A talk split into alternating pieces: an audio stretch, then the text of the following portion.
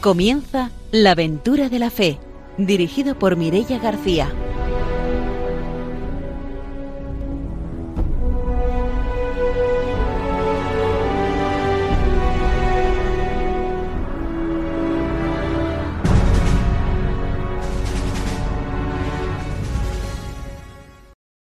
Muy buenas noches, bienvenidos al primer programa del año de la aventura de la fe, así que os deseamos a todos los oyentes un feliz año nuevo. Esta noche está con nosotros el padre Arturo García, delegado de Misiones de Valencia. Buenas noches. Muy buenas noches, feliz año también a todos, que el Señor nos bendiga con esta bendición del Papa que siempre nos da el primer día del año y bueno, que seamos cada día más creyentes, ¿no? Para decir todas las gracias de Dios. Ramiro Fauli, buenas noches. Muy buenas noches. Desde aquí vamos a mandar un saludo a todos los trabajadores de OMP que estarán escuchando este programa y para que le den difusión también a través de las misiones pontificias. Muy bien, pues mandamos como siempre los saludos de Ramiro, saludamos también a nuestros técnicos, a Ramón y a Ángelo, y hoy estamos haciendo el programa desde el Seminario Mayor de la Inmaculada de la Diócesis de Valencia porque están con nosotros dos seminaristas que son Sergio Pelarda y Lucas Blanes. Ellos forman parte de la Comisión de Misiones y además han vivido también una experiencia misionera en Ecuador. Buenas noches, bienvenidos. Buenas noches. Buenas noches, feliz año nuevo. Bueno, pues después tendremos la oportunidad de hablar sobre esa comisión de misiones y de hablar también un poco sobre su experiencia misionera en Ecuador. Ahora vamos ya a empezar el programa con la formación misionera.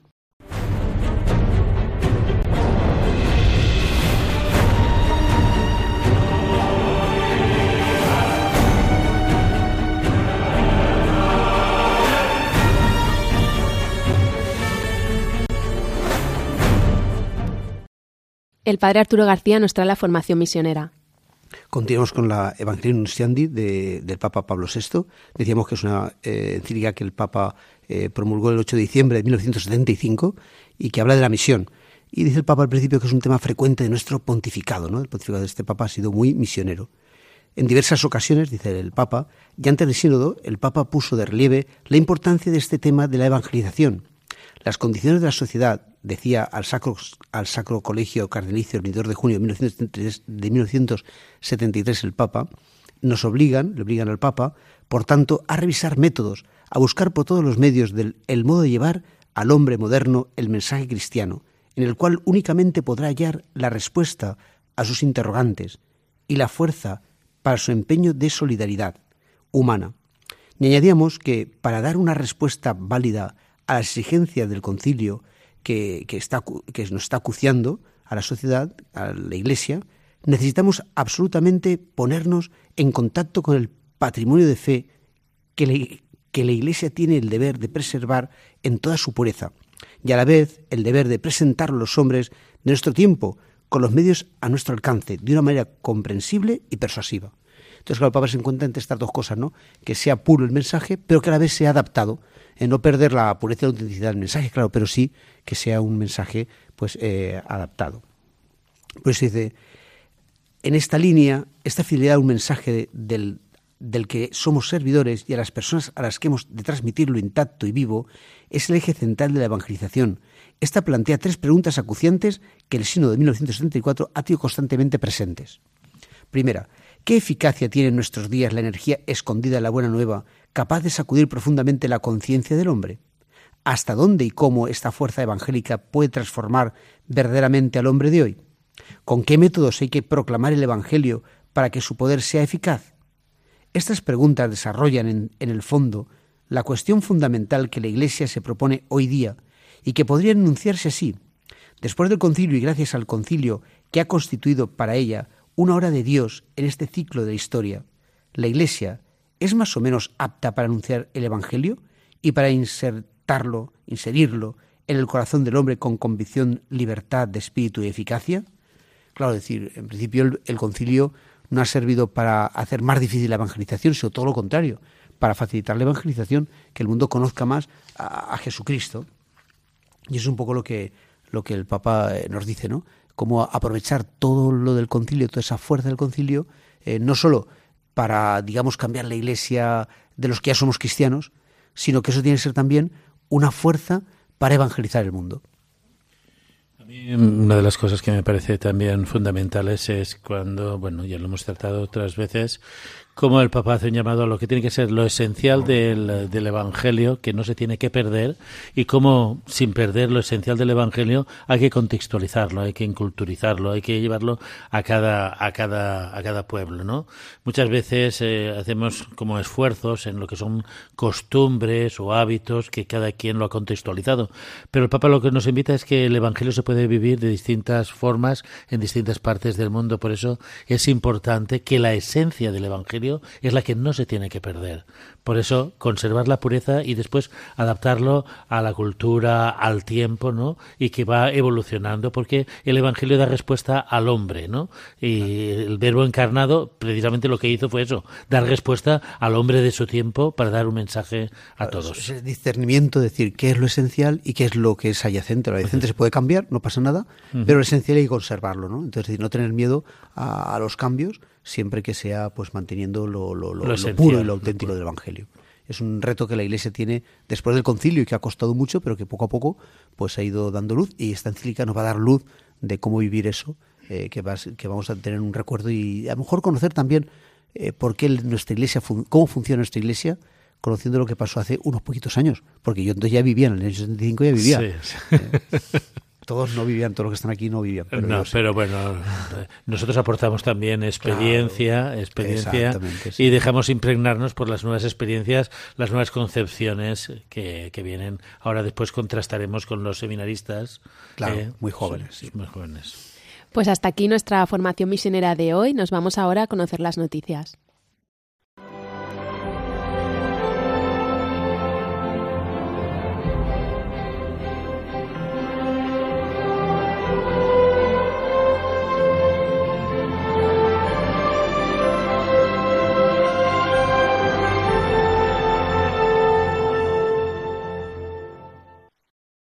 Ramiro Fauli nos trae las noticias misioneras. Sí, bueno, una noticia más o menos positiva y la otra pues un poco desagradable de Venezuela. Los derechos de los indígenas vulnerados por el Estado venezolano. El Consejo Misionero Nacional y la Red Eclesial Panamazónica han hecho público un duro comunicado ante los acontecimientos de violación de los derechos humanos indígenas venezolanos. Estos organismos comunitarios y de la Iglesia están preparando la celebración del Sino de la Amazonía que ha propuesto el Papa, condenan la violencia en que el Estado venezolano está ejerciendo contra los indígenas en este documento, firmado por el, Vicario Apostólico de Puerto Ayacucho y por el Obispo emérito de dicho vicariato, que preside la red eclesial panamazónica, don Ángel Divasón, misionero español, ha denunciado el maltrato, la vegación y la humillación que sufren por parte de los órganos de seguridad del Estado venezolano las poblaciones indígenas. Señalan que el desastre en la minería ilegal que participan eh, las autoridades, así como la situación social generada en los territorios del sur del Orinoco, es inhumana y hostil y atenta contra la vida humana.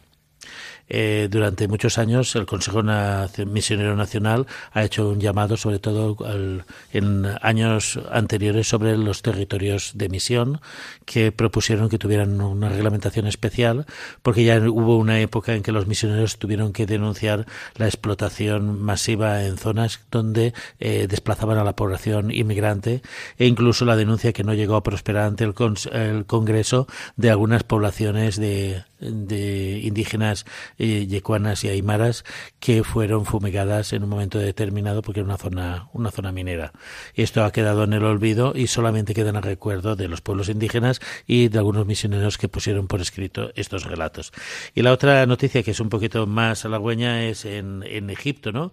que el gobierno va a regularizar más de 500 iglesias. Con motivo de un plan nacional de vivienda, el presidente actual ha renovado su compromiso de restaurar aquellas iglesias que fueron destruidas por los hermanos musulmanes, asunto que varios gobiernos anteriores habían dejado por fuera.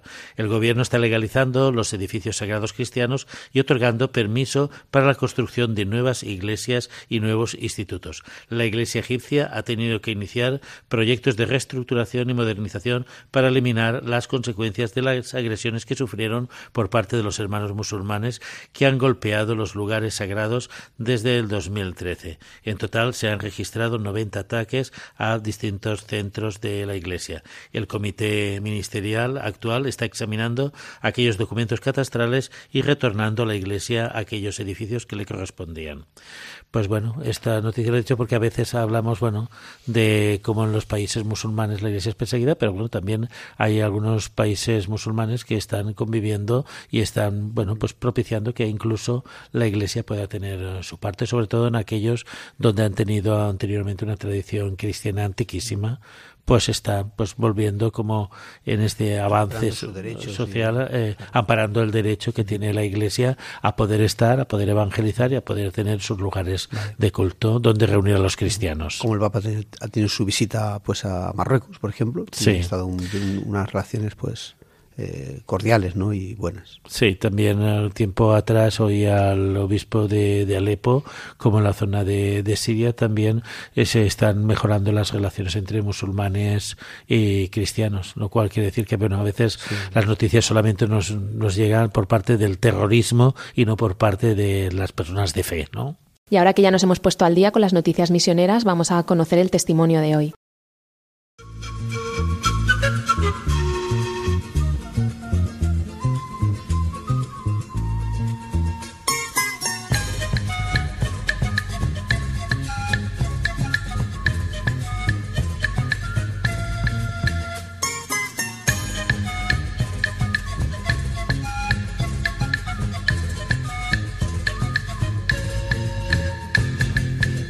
Amor hoy yo quiero cantar, sí Señor, a mi lindo Ecuador. Con amor siempre debes decir, por donde quiera que tú estés, ecuatoriano soy.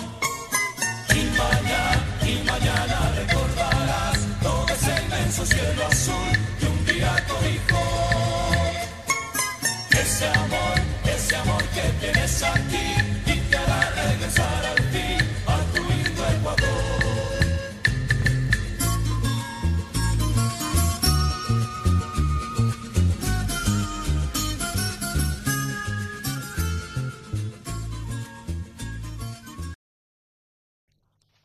Esta noche están con nosotros Sergio Pelarda y, Luca, y, Lucas Blanes, que son seminaristas y forman parte de la Comisión de Misiones del Seminario. Buenas noches, bienvenidos de nuevo. Buenas noches. Buenas noches. Antes de que nos empecéis a explicar qué es esto de la Comisión de Misiones, eh, nos gustaría que os presentarais para que nuestros oyentes os conocieran un poco.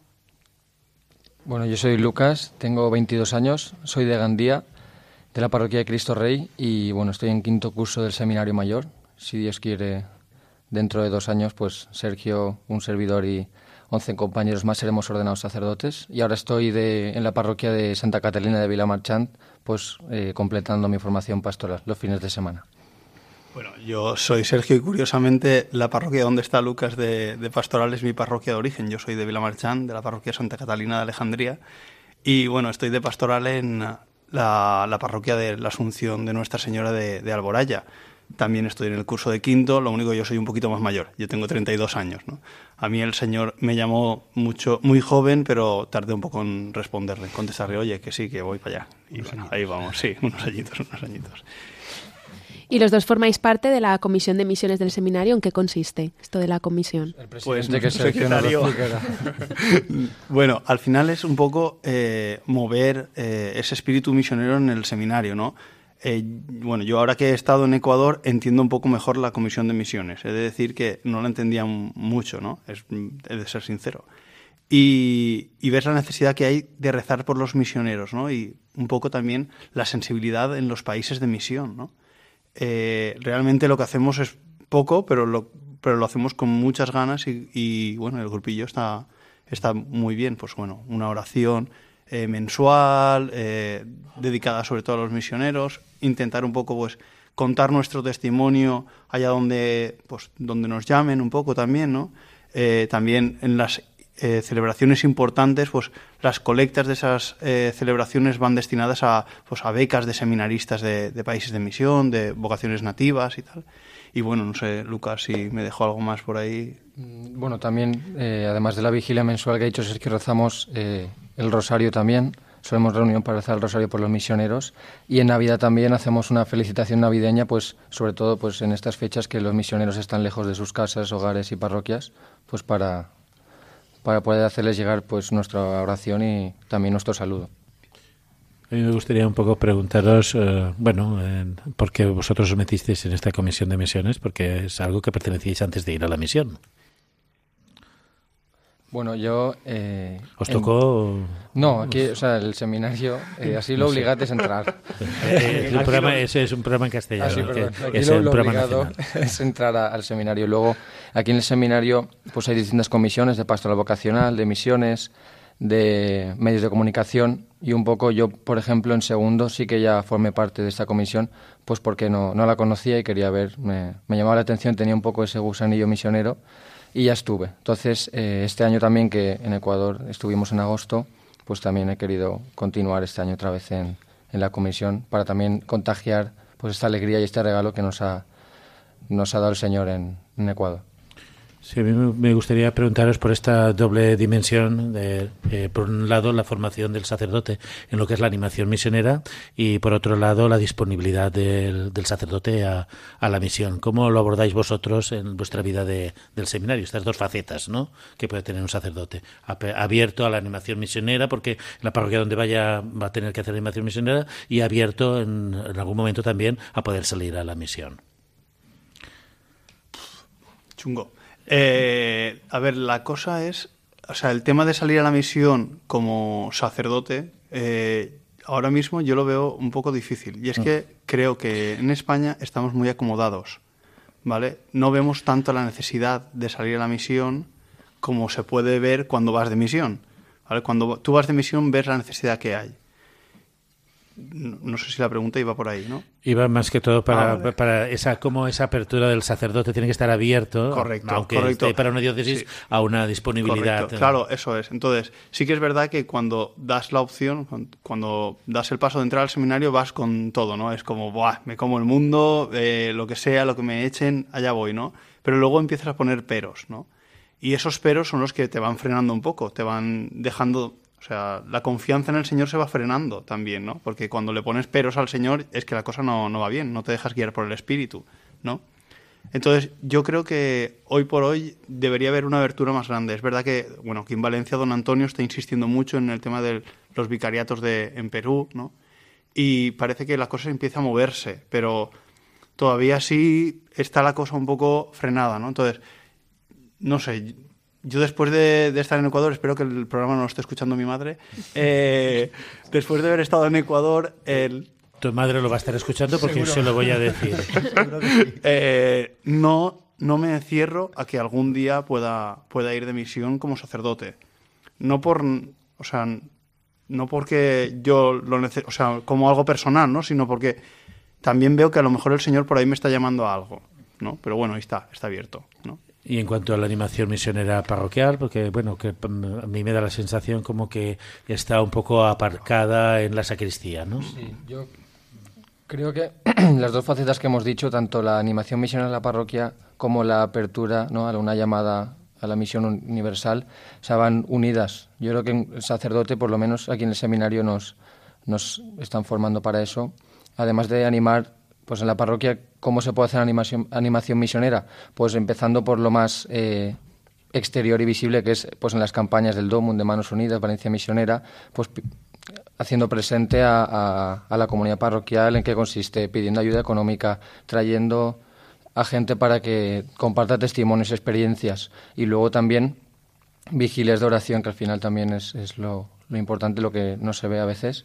Esa o, formación como hacemos aquí en, Radio María, un poco eh, transmitir ese espíritu misionero a la parroquia. Y luego eh, yo creo que el sacerdote que vive abierto no solo al pueblo de al lado, ¿no? O a, salir a las parroquias o a la gente que no conoce, pues va unido el salir a, la parroquia del pueblo de al lado, al país de al lado, verdad que está un poco unos kilómetros de más, pero yo creo que al final y también pues el Señor llama ahí cuántos sacerdotes que han empezado su misión, su ministerio en la diócesis y han terminado ¿no? en otras partes del mundo.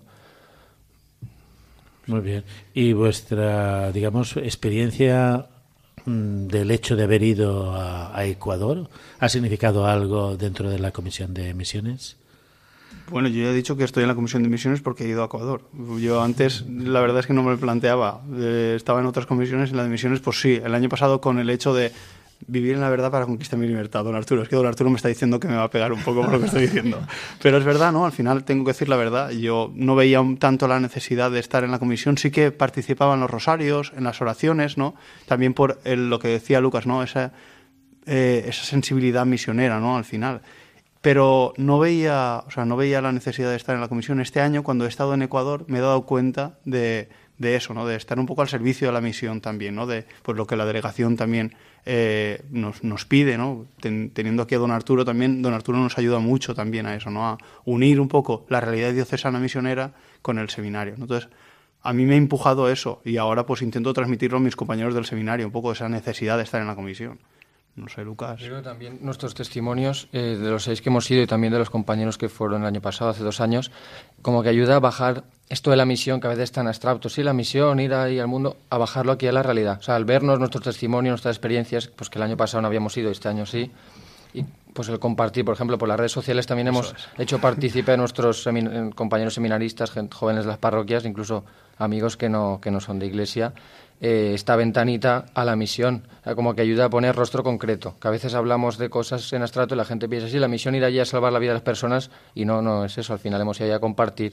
Yo creo que al llegar aquí y el vernos tan contentos, tan alegres, tan agradecidos, y, de hecho algunos ya están diciendo que, quieren ir a la misión, entonces como que ayuda a, a, bajarlo todo a tierra y decir, no, no, que es que no es ir allí a compartir la fe igual que hacemos aquí pero un poco más lejos. Hay veces que parece muy complicado, ¿no? Como te vas a la misión y es como, puff, ¿no? Y cuando vas te das cuenta que, que, es, bueno, compartir el día a día, ¿no? Bueno, ahora explicaremos un poquito también, ¿no? Pero bueno. Sí, y antes de pasar al día a día de la misión, que me interesa, bueno, quería haceros una pregunta sobre Ecuador, eh, quería preguntaros, porque, bueno, es importante, tú algo has dicho, bueno, cuando lo compartes con los amigos, ¿no? Eh, me gustaría que la misión del seminarista, cuando tiene que irse fuera del seminario y tiene que estar con el grupo de infancia, el grupo de jóvenes, con, eh, con los que no tienen nada que ver, digamos, con, con la fe. ¿Cómo se testimonio misionero en medio de un ambiente que no tiene nada que ver, porque aquí, bueno, el seminario más o menos estamos como agrupados, ¿no? Bajo unos criterios, en medio de, ese mundo, ¿no? Que te tienes que posicionar, digamos, como, como misionero, ¿no? Porque estás ante un mundo que es distinto al que tú eh, compartes. o sea, solemos decir ya que Valencia y todos los pueblos ya son tierra de misión porque vemos que, pues que la semilla de la fe pues se está marchitando poco a poco.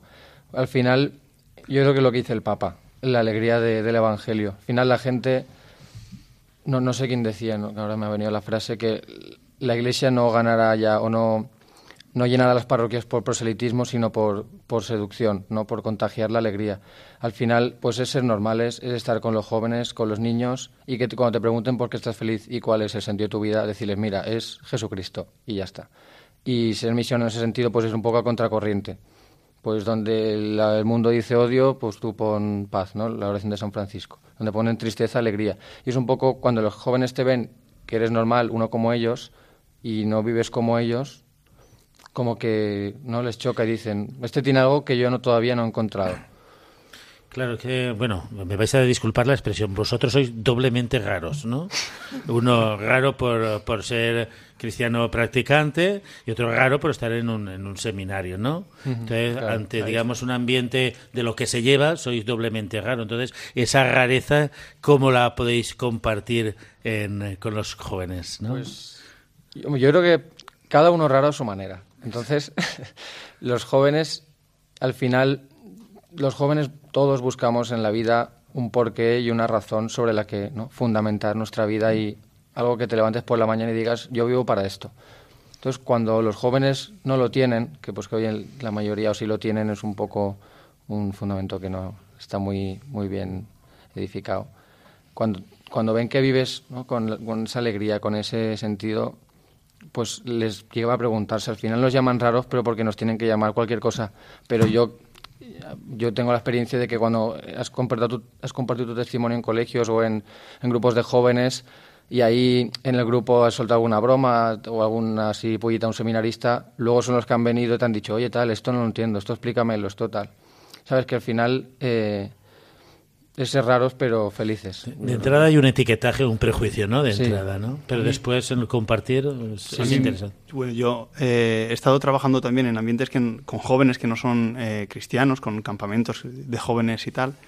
Y a mí nunca me, me gusta decir al principio que, que, soy seminarista, ¿no? Yo hasta los, a lo mejor si el campamento dura 15 días, cinco días, hasta los cinco días no les digo, soy seminarista, soy católico, ¿no? Ellos a lo mejor van detectando algo en mí, porque claro, si me ven rezar o me ven que me, levanto antes y me pongo a rezar o algo, pues algo verán, ¿no? Pero, eh, y al quinto día cuando lo digo, que han descubierto a Sergio cómo es y tal, dicen, ¿cómo? ¿Seminarista? ¿Cómo puede ser, no? Entonces viene eso, ¿no? La rareza. Digo, bueno, al final, ¿qué es ser raro, no? Porque si yo encuentro la felicidad, si sé que la felicidad de mi vida, si el centro de mi vida está en Cristo, ¿por qué no tengo que vivirlo así, no? O sea, si tú ves que tu felicidad está puesta en otro sitio, bueno, pues mira, lo siento mucho, rezaré mucho por ti, porque la verdad es que donde tienes tu felicidad, ¿no? Pero al final eh, todos somos raros de alguna manera, porque buscamos llenar nuestra vida de aquello que, más nos... nos, nos, yo, yo, creo que al final los jóvenes cristianos tenemos complejo de inferioridad. A mí una vez un sacerdote me dijo, si tú eres del Valencia, el mejor equipo del mundo, y vas por la calle con la camiseta y viene uno del Rayo, con perdón si hay alguno que me está escuchando, equipo X, más malillo a priori, si te dice, ah, eres del Valencia y se burla de ti, tú te vas a avergonzar si eres el mejor equipo del mundo y está ganando todos los trofeos. No, no te vas a reír aunque se meta contigo. Yo creo que a los cristianos nos pasa lo mismo. Si vamos por la calle y nos dicen somos cristianos, sí, ¿qué pasa? Ya hemos ganado la liga, hemos ganado todo. ¿Por qué no vamos a avergonzar? Decíamos antes que habíais vivido vuestra primera experiencia de misión en Ecuador. ¿Qué ha supuesto para vosotros esa experiencia? Eh, para mí, encontrarme con, o sea, con el rostro de Cristo. Yo cuando llegué allí eh, les dije a la gente de Ecuador, les dije, mira, vengo a encontrarme con el Señor.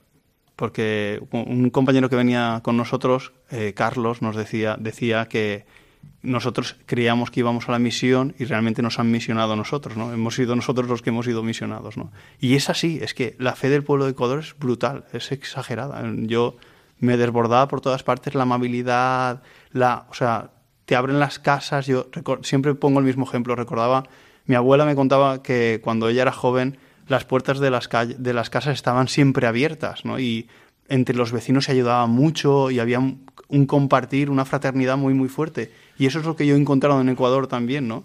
El hecho de que toda puerta estuviera abierta. Y ya no hablo de la puerta de la casa, hablo de la puerta también de, de cada vida, ¿no? Se abrían con una facilidad espectacular y a mí eso me ha sorprendido un montón, ¿no? No sé. Sí, para mí también ha supuesto un, como un choque, un, una, no sé, una sacudida del Señor a todos los niveles. O sea, a nivel humano, cristiano y como seminarista también. A nivel humano un poco porque ves la pobreza que eso, seamos cristianos o no, eso está allí y lo vemos.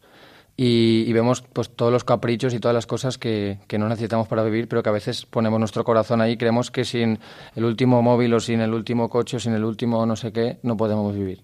Eso a nivel humano, pues ver pues esa solidaridad, de decir, es que estas personas están viviendo con la mitad de la mitad de la mitad que tengo yo y son más felices. ¿no? A nivel cristiano, porque he visto la belleza de la fe, que la misma que celebramos aquí, la celebramos allí. allí incluso con más alegría, más cantos, con más... Con, llegaba la, misa del domingo, que aquí a veces nos cuesta llegar allí, ¿no? Y ayer era la misa que más disfrutamos porque la gente, vamos, con una alegría y con una fiesta, eso la belleza de la fe. Y luego también a nivel concreto como seminarista, ver la sed de Dios que tenía la gente. A mí me ha confirmado que el Señor me llama a ser sacerdote a través de esas personas que venían, ¿no? te preguntaban, eh, descansaban, pedían a Dios y te lo pedían a ti. Y tú decías, pues yo, como que era un, una experiencia de buen pastorcillo eh, muy, muy buena. De la experiencia que habéis participado, habéis estado acompañando a algún sacerdote, habéis hecho vida comunitaria. Creo que allí hay sacerdotes de la diócesis que habéis conocido su labor. Sí, allí están el padre Ramón y el padre Rafael. Y cuando nosotros llegamos, el padre Ramón se vino a descansar que es totalmente legítimo. Y el padre Rafael se quedó allí con nosotros y también con don Arturo, que pero ha sido una experiencia también muy de mucha fraternidad y mucha intensidad también. Muy ¿Y en este tiempo que hacíais? ¿Colaborabais en la catequesis? ¿Visitabais los barrios, los enfermos? ¿Qué hacíais por allí? Pues las mañanas las dedicábamos sobre todo a visitar a enfermos, que eso ha sido un regalo. A mí me, era una de las cosas que más miedo me daba, el hecho de entrar a una casa, ver un enfermo. Cuando llegamos a Ecuador vimos cómo eran las casas también, ¿no? Entonces dices, jolín, eh, ya me paraba un poco el ir a ver enfermos, pero con, con, esta realidad, ¿no? Me va a costar más, ¿no? Y al final es una gracia del Señor, eh, poder entrar a cada casa y ver el, no sé, esa, esa pobreza, pero esa riqueza a la vez, ¿no? Cómo esa gente tiene una fe espectacular, ¿no? Bueno, por las mañanas hacíamos eso, por las tardes, eh, este año hemos tenido un, un, un handicap, no, un regalo al final, ¿no? Y es que allí en Manta, donde estábamos, eh, están construyendo unas casas para los afectados del terremoto de agosto del 2016, en una zona que se llama Ceibo. Entonces allí están las esclavas del Sagrado Corazón eh, de Jesús y están acompañando a esa comunidad que se está formando allí. ¿no? Entonces son casas que está construyendo el gobierno y nos pedían si podíamos ir casa por casa viendo un poco la realidad de cada casa. ¿no? Y eso ha sido un regalazo, porque claro, yo no pensaba en la vida que iba a llamar a una casa preguntando si vivían católicos, si eran evangélicos, nada, o simplemente entrar, ¿no? Y es el hecho de entrar a una casa, o sea, llamar a la puerta y, sí, sí, sentaros, entrar, hablar, o sea, por lo que estaba diciendo antes, ¿no? Abrirte el corazón de una manera espectacular. Y luego las celebraciones eucarísticas, eh, me, gusta destacar, me gustaría destacar lo que ha dicho eh, Lucas del padre Ramón, que era legítimo que viniera a descansar. Nosotros, después de un mes allí, no entendemos cómo puede estar 11 meses allí este hombre con tanta dinámica y vivo, eso es, ¿no? Porque eh, lleva seis comunidades, eh, una, bueno, y una séptima que todavía no, no, han, hecho la capilla y tal, pero ya hay una comunidad que va en marcha, ¿no? Y, y hay un montón de actividad en cada una de ellas, ¿no? A mí me sorprende mucho el tema de los jóvenes. O sea, la gente joven lleva esas parroquias. Los monaguillos, que son un montón, ¿no? Eh, llevan las parroquias, se encargan de apuntar las intenciones, de abrir las parroquias, de cerrarlas. Yo un domingo a las 7 de la mañana no pensaba en la vida, o sea, cuando tenía la edad de estos monaguillos no pensaba en la vida ir a abrir una parroquia y estos monaguillos lo hacían, ¿no? A las seis y media. A las seis y media porque la misa era a las 7, claro, eso es, ¿no? Entonces, claro, entonces iba, acompañábamos a, a los jóvenes también, ¿no? Y después eh, el tema de la catequesis, eh, los fines de semana, sobre todo viernes, sábado y domingo, que eran los días un poco pues de ir a las celebraciones y tal, estar en la catequesis con los niños eh, y con los jóvenes. ¿no? Y después hay algo que a mí me, ha gustado mucho también, que me ha gustado todo Ecuador, ¿no? el, el, hecho de que en cada capilla al lado siempre hay una cancha de fútbol, una, un, esto de, un, sí, un un partido, sí, para hacer partidos de fútbol. un campo, no me salía la palabra. Un campo de fútbol, ¿no? Y hemos jugado mucho a fútbol. Yo en la vida pensaría que iba a jugar a fútbol, pero juego mucho a fútbol. Entonces, todas las, todas las semanas, dos veces a la semana, jugábamos a fútbol con los monaguillos, ¿no? Y eso también es un poco la pastoral, el, el, estar, ¿no? Lo que estaba diciendo Lucas, ¿no? Estar con los jóvenes, compartir con ellos, pues bueno, los que no les gustaba jugar a fútbol, llevábamos la guitarra y tocábamos la guitarra y cantábamos con ellos. O simplemente hablábamos con ellos y ya está. La verdad es que yo esto, el, vosotros sois seminaristas, yo estoy con vosotros y tuvimos también alguna experiencia, pues no sé, de también pastoral vocacional, de conocer algunos seminarios, ¿no? también podéis contar un poquito, pues a lo mejor eso. Sí, eh, bueno, además de hacer una convivencia con los 80 monaguillos que habían un poco así con espíritu vocacional, intentando... Sí, sí, sí. no, es que es una barbaridad. Luego fuimos a visitar el seminario de Portoviejo, estuvimos ahí con los seminaristas, hicimos un partido, ganamos 2 a 0. Eh, y luego también, bueno, los días que estuvimos en Quito, estuvimos allí hospedados en el seminario de Santa María la Mayor, que, al que justamente enviamos, alguna vez hemos enviado fondos para, estuvimos allí con un seminarista y, y muy bien. La es que el compartir con otros seminaristas que están en otra parte del mundo, lo mismo que tú, fue, fue un regalo de la Eucaristía, luego la cena, unos cantos, nos muy, muy bien, muy bien. Sí, porque ese seminario justamente es un seminario que está en Quito, pero que es de los vicariatos de, de Ecuador. De Ecuador. y nosotros también conocimos el Puyo. El Puyo, el Puyo. también estuvimos en sí, el seminario menor. También, sí. el seminario menor, la inauguración del seminario menor, que estuvimos todos. Sí, sí, sí. Fue una, una, una experiencia, sí. Y, y, también incluso, bueno, algunos de los jóvenes que están en la parroquia con los que estuvimos, pues uno eh, quiere entrar al seminario Ah, sí, eh, este año, Carlos. Es verdad, es verdad. Sí, sí. Sí, sí, sí. Es una, también es una, es una alegría para, para nosotros saber que ahí también hay seministas, ¿verdad? Mm. San Vicente y, Y Brian. Y Brian. Son dos seministas que, bueno, ya están Que en de cursos avanzados, sí, sí. sí. Ujú, sí. Ya están un poco adelantados de la... Que son de las parroquias donde vosotros. sí, de la parroquia en San Patricio. Y después, ¿cómo fue la vuelta a vuestro día a día aquí en Valencia? ¿Os costó mucho volver a adaptaros? Sí, sí, a mí sí, a mí bastante. O sea, encontrar una realidad, claro, allí no, el móvil no me hacía ninguna falta. Yo ya lo tenía todo y aquí quería vivir un poco sin el móvil, pero es un poco difícil. Eh, es verdad. Y luego también, pues, el valorar más lo que tienes, ¿no? Eh, que a lo mejor esto es muy tópico decirlo, ¿no? Pero es verdad, valoras mucho más lo que tienes y sobre todo el regalo de la fe, ¿no? A mí me ha hecho mucho pues el salir al encuentro del otro. En Ecuador a mí me fascinaba eh, el sacerdote con el que íbamos, ¿no? Que iba, veía a un, grupo de, de, chavales y iba al encuentro de ellos. Hey, ¿cómo estáis? Tal, y los saludaba y tal cual. Y yo digo, jolín, yo esto también quiero hacerlo, ¿no? Y, y es verdad que en Valencia te para, mm, yo me paraba un poco y ahora pues bueno, cuando ves un grupillo de chavales, mm, pues bueno, vas y los saludas y tal, si estás pues en la pastoral o en tu mismo pueblo, ¿no? Pues los saludas y tal y pues eso, pastoral del encuentro al final es ir al encuentro del otro. Vamos a hacer una pausa, volvemos enseguida para seguir conociendo este testimonio.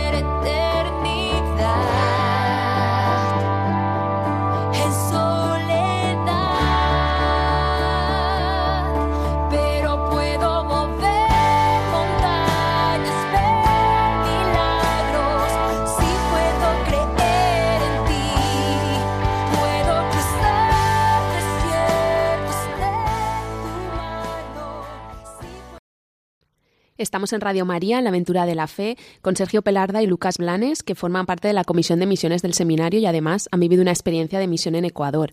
Ya nos han estado contando algunos, algunas historias antes de la pausa. Lo habéis nombrado antes, pero muy rápidamente, que utilizasteis también este verano para difundir vuestra experiencia allí en la misión, las redes sociales. Contarnos un poco cómo lo hicisteis. Pues bueno, la cosa es que el año anterior habían ido ya unos compañeros del seminario ¿no? allí a Ecuador y pues un poco nos contaban, pero era como, pues bueno, nos lo contáis, ¿no? Entonces queríamos un poco, la idea era un poco que la gente de aquí viviera un poco esa experiencia de misión también, ¿no? Lo que era nuestro día a día en la misión, ¿no? Entonces hablamos de, en el Instagram del seminario, cada día, pues subir una pequeña historia, pues explicando un poco lo que habíamos hecho durante el día y tal, ¿no?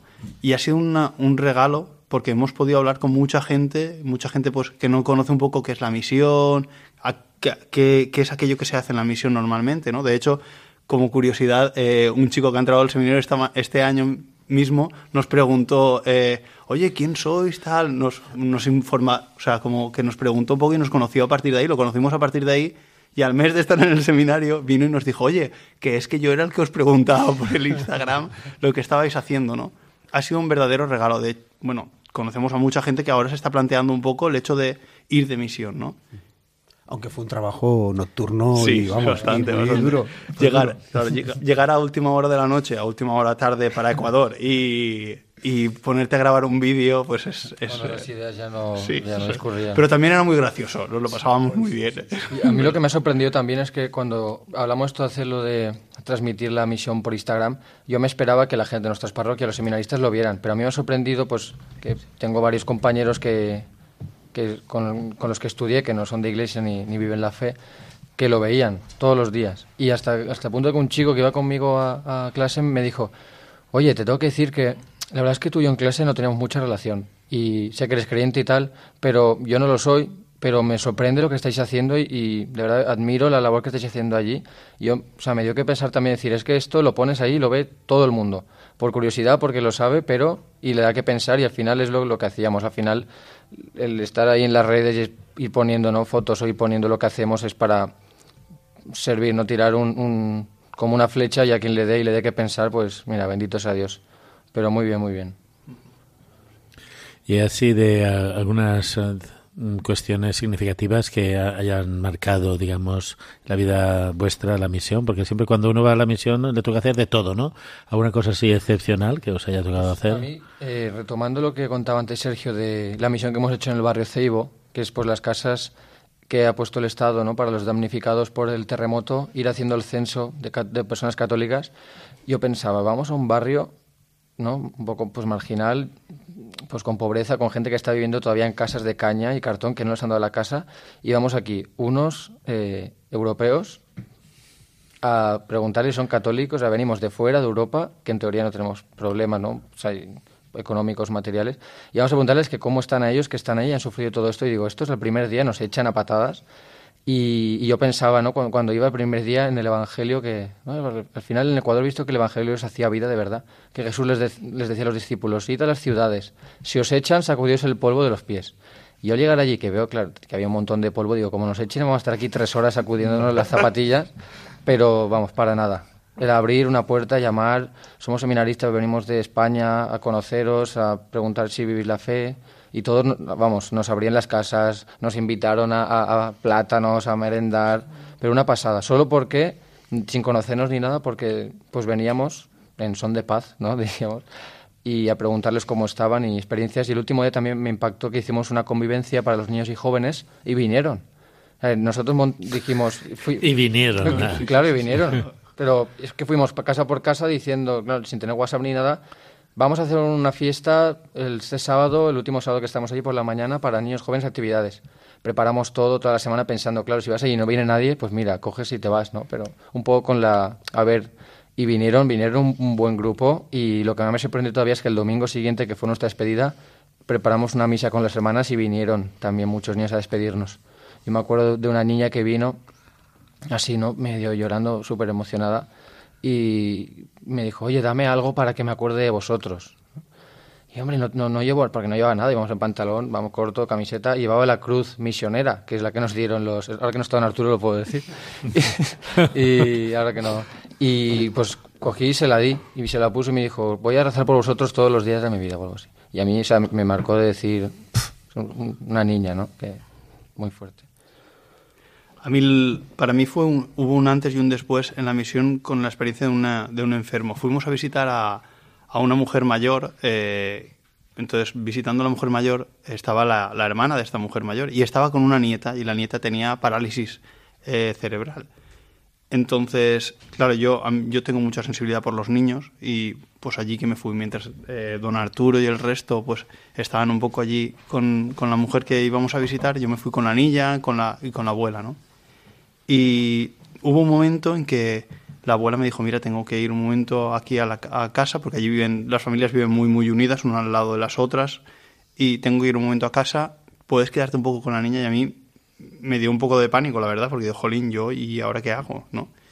Y en ese momento eh, la niña eh, empezó, claro, se fue, empezó a chillar, a, a llorar, ¿no? Y, recuerdo pues que empecé, dijo, Señor, por favor, que, que, tranquilízala, relájala, o sea, haz algo, ¿no? Y yo recuerdo que cuando yo estudié magisterio, recuerdo cuando mm, estudié magisterio que un profesor nos decía que era muy importante la empatía, ¿no? El hecho de que supieran que estabas allí, ¿no? Que les dieras algo de calor, ¿no? Entonces le puse la mano encima del pecho y le, y le decía, tranquila, ahora vendrá la abuela, tal. Y la, la niña, la muchacha, se serenó por completo, ¿no? Para mí eso fue espectacular, ¿no? Fue un tocar un poco y, sentir el calor. Y yo digo, jolín, qué, qué, bonito, ¿no? Que, que, pueda dar amor a una, una persona que no, que, en el fondo no sé qué comunicación tengo con ella, ¿no? Y el sumo ya fue cuando saliendo la abuela me pidió que la cogiera para, para llevarla a su casa. Y claro, he de confesar que a mí siempre me ha costado mucho eh, las, las, personas con parálisis cerebral. Siempre me ha costado mucho pues mirar, ver ese sufrimiento, ¿no? No, no acabo de entender un poco cómo puede vivirlo la familia, ¿no? Y eso me dio pie, después de dejarla en casa, de preguntarle a la abuela, ¿no? ¿Y cómo vivís esto? Y me dijo, como un regalo del Señor. Y yo digo, como, espérate un poco porque esto yo, a mí esto ya no me cuadra tanto. ¿Cómo que como un regalo del Señor? Sí, sí, sí, esto es un regalo. Gracias a Dios, eh, esta niña ha hecho grandes milagros en mi casa. Yo, para mí fue un testimonio de vida espectacular, espectacular, ¿no? Y es un poco, es, yo creo que eso fue el quinto, sexto día de, de, estar en, en, Manta. A partir de ahí, bueno, fue, un, fue otra misión, ¿no? Porque ya ves las, ya lo ves todo con los ojos, con otros ojos, con los, no sé. La visita a los enfermos ha sido un gran regalo, un gran regalo. Eh, ¿No teníais la tentación muchas veces de comparar las parroquias vuestras de orígenes, de origen con eh, lo que estabais allí? Como... Eh, sí, no voy a mentir. la verdad es que sí, porque se ve a... Que decía, no, no es comparar para decir que ni aquí estamos peor ni mejor. Que ni no hay que mejor. hacer, uno dice, no hay que hacerlo, pero a veces le viene, ¿verdad? No, pero sí, te viene y te da que pensar, sobre todo en los jóvenes y, la implicación también de, los laicos en ese sentido, lo que decía Sergio, de que los jóvenes llevan las parroquias y sobre todo la sed de Dios que tienen. Aquí parece que los jóvenes no tengan hambre de Dios, que ya llevan toda la vida viniendo a las parroquias y ya es que, digamos lo que les digamos, ha- hagamos lo que hagamos, van a venir tal, pero como que, pues otra cosa, ¿no? Allí cada encuentro que proponíamos era un sacaba al mundo, o cada testimonio, o cada... Es que se lo veías en la cara que, que querían más. Entonces, no es por comparar mejor ni peor, pero mm, por una parte te da un poco de tristeza decir, qué pena que mi parroquia no tengan esta sed o este hambre o esta. Pero por otra te animaba a decir, che, si son jóvenes, pues igual, pues igual que los nuestros. O sea, por dentro tienen esto, falta que a los otros les cojamos un soplete y los encendamos para que... Pero en ese sentido da, da mucho que pensar y, y también contagiar a los otros. Mira, que en Ecuador están viviendo y aquí qué, qué pasa, ¿no? Un poco de... Luego es curioso también el, el hecho de los grupos misioneros. Allí hay grupos, en cada parroquia hay grupo, que, grupos de, de formación de la misión, ¿no? Y bueno, recuerdo los eh, en María Inmaculada estaban Infancia los eso es, estaba infancia misionera, ¿no? Que aquí también cuesta muchas veces encontrarlo, ¿no? La verdad es que eh, ellos tienen muy claro que su misión es la misión. Y aquí nos cuesta mucho entender que nuestra misión es la misión también. ¿no? El, el último día eh, nos decía, les decíamos que tenían que venir aquí a hablar a la gente de, Cristo y, hicimos como un change. Entonces, nosotros enviábamos sacerdotes allí y ellos vinieron aquí, ¿no? Porque allí les hacen falta sacerdotes y aquí nos hace falta gente eh, en la calle que, que anuncie en su día a día, en su rutina, quién es el, quién es el Señor, ¿no? Y pues bueno. Sí, en eso tuvimos ahí un encuentro con la Legión de María. ¿eh? Y entonces, pues bueno, la Legión de María, pues allí son también mm, personas mayores seguras, pero vienen unos jóvenes de la Misión de María de, de Puerto Viejo y estoy haciendo una misión allí durante un día para animar la Legión de María de que ellos querían venir aquí también, pero bueno, les están invitamos a esperando venir, todavía. pero la cosa está ahí. Sí. sí, sí, sí, sí, sí, sí. La participación del laicado en las celebraciones, en la vida de la parroquia, en los distintos ministerios. Pues mm, una barbaridad. O sea, desde leer lecturas y llevar los cantos, eh, que es lo que solemos ver aquí, cómo participan. Pero o sea, allí, por ejemplo, están los ministros de la Eucaristía que llevan la comunión a los enfermos, este el sacerdote o no, porque tiene que atender a una, a un- multitud de personas. Y luego también eh, a- estos ministros de la Eucaristía también hacen algunas celebraciones de la palabra. Son personas formadas con, con el cursillo, con experiencia, pero que hacen la celebración de la palabra a sus, vamos, a sus hermanos creyentes, claro, en las parroquias. Y, o sea, muy, también dan, for- reciben formación y la dan.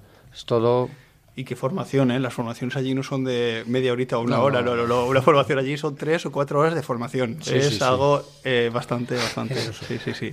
Y el, el tema de los ministros de la comunión, bueno, nosotros, nos bueno, a mí me ha sorprendido mucho también, ¿no? El hecho de que una mujer mayor eh, llevara la comunión a sitios donde nosotros estábamos yendo en furgoneta, de un sitio a otro, y ella iba andando todos los sábados o domingos se pasaba la mañana andando y digo, ¿cómo puede ser que esta mujer, que parece que le cueste andar, lleve la comunión andando todos los fines de semana? Era algo... Del año pasado Ignasi contaba eso, es decir, es que dice, cuando ya no podía más decía, no, hoy vamos más despacio porque voy con usted. Digo, pues menos mal, si es rápida. Y sobre todo, con respecto al laicado es la disponibilidad. Y decir, no es que esperar a que el cura venga y me diga, "Fesas, haz esto, no, o haz lo otro, sino que ahí las personas entienden, que lo decía Sergio, que la misión de la parroquia es su misión. Aquí parece no que cada parroquia es como un, cada uno a su a su bola o a su no cada uno su misión. Esta parroquia eh, tiene que esta parroquia tiene que encargarse de esta zona o esta allí es que es la misión de la parroquia es mi misión pero es la misión de Ecuador es la misión del Señor de sabes aquí estoy qué hace falta formación formación limpiar limpiar. Eh, poner un cristal pues lo pongo aunque no sepa. Era vamos. Y encima es que responde muy rápido, porque yo recuerdo que la hicimos una oración de jóvenes, eh, nos ocurrió hacer una oración, nos lo propuso dos jóvenes y dijimos, vamos a hacer una oración en la playa mañana. Y mañana es que era el día siguiente y eso lo haces aquí, a lo mejor te van, pues bueno, los que van, es difícil que vayan. Pero allí lo dices y enseguida se apuntan, es algo Sí, porque están organizados los grupos y entonces tiene cada uno un, organizador y de vez en cuando hace esa oración. Entonces, pues llama a los grupos y dice, sí, pues vamos a programarla y, y, lo, y lo programan, ¿no? Yo entonces no sé, a lo mejor podías contarnos cómo funciona allí la catequesis, ¿no? Es decir, la catequesis con padres, no sé si vosotros tuvisteis alguna ocasión de, bueno, sí que sé que tuvisteis una ocasión de dar a padres esta información y tal.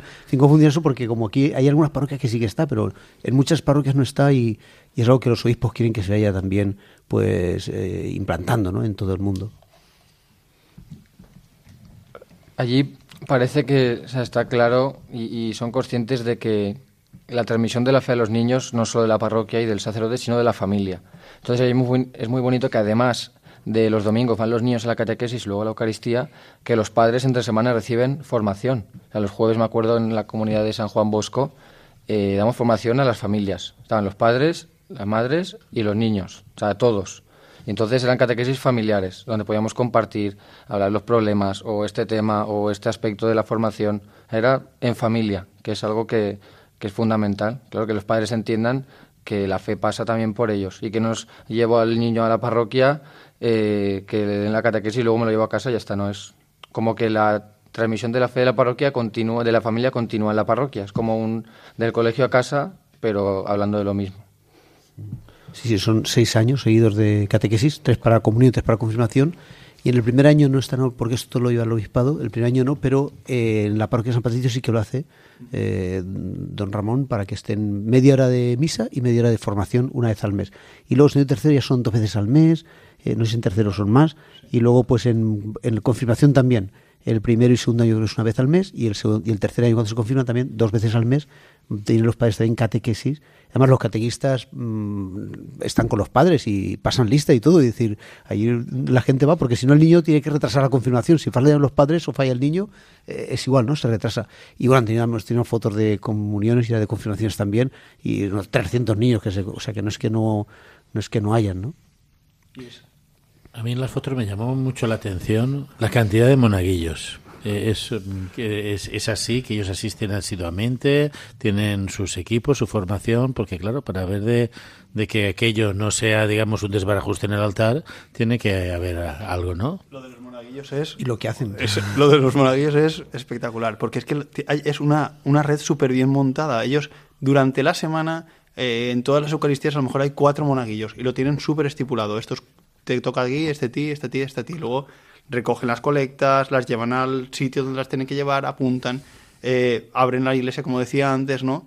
Y, y es gente que, pues eso, eh, pues van invitándose entre ellos, entre los amigos y tal. Y luego nos sorprendió mucho la manera en que es como una institución, es como, no sé, como una ordenación, eh, eso es, ¿no? como un rito de admisión que, como el que hicimos nosotros hace unos años, ¿no? Aquí en el seminario, ¿no? Porque es como admitirte a ser monaguillo y es una celebración, una fiesta en la parroquia y bueno, pudimos compartirla con ellos, ¿no? Fue un regalazo. Y bueno, de la formación de los monaguillos nos puede hablar más Lucas, que se ha encargado un poco de ellos, pero... Bueno, allí también les damos formación los sábados después de comer y sí que un poco vimos eh, las partes de la misa o el año litúrgico, lo que se debe y no se debe hacer en el altar, y un poco eh, que se acuerdan de que el aquí es un servicio y no es una medalla o un honor, pero vamos, allí es que la humildad sobra por todas partes, entonces lo tienen muy asumido y que están ahí, que se lo toman en serio, que no es, ah, cuando me sobra tiempo voy a la iglesia y ayudo, o ya que me lo piden voy, no, no es algo que se toman en serio y cuando de hecho algún monaguillo empieza a fallar o tal, le dan un toque y como aquí hay muchos, eh, ojo que igual te queda fuera una temporadita, o sea, pero muy bien, muy bien. Y tienes ocasión los morillos de poderles ayudar, porque a lo mejor tienen una necesidad en su casa, tienen dificultades, tienen que para estudios y les ayudan también, ¿no? Ser monaguillo también es una manera de estar también más en casa, en contacto con el sacerdote. Cuando otros venían a todo, venían mucho, les comían con nosotros a veces, ¿no? Y, también además eh, ellos lo hacían todo, o sea, no solo es que, como decía, abría la iglesia, pero cambiaban los, los mm, manteles, eh, ponían las formas, preparaban los libros, eh, te decían qué plegaria querías usar, te ayudaban, o sea, una formación allí litúrgica muy, muy buena. Para los bautizos era algo, yo no sabía nada, ellos me seguían, me dirigían todo el rato, ¿no? pues para, para Jim ¿no? y todo eso, pues para la, para cómo hacerlo, sí. Bueno, pues llegamos al final del programa. Seguro que se nos han quedado muchas cosas, pero os invitamos a volver otro día, que nos sigáis contando. Muchas gracias por haber compartido vuestro testimonio con nosotros. Volvemos dentro de 15 días. Mientras tanto, podéis contactar con nosotros en el correo electrónico laventuradelafe.es y también podéis seguirnos en Facebook y en Twitter. Buenas noches.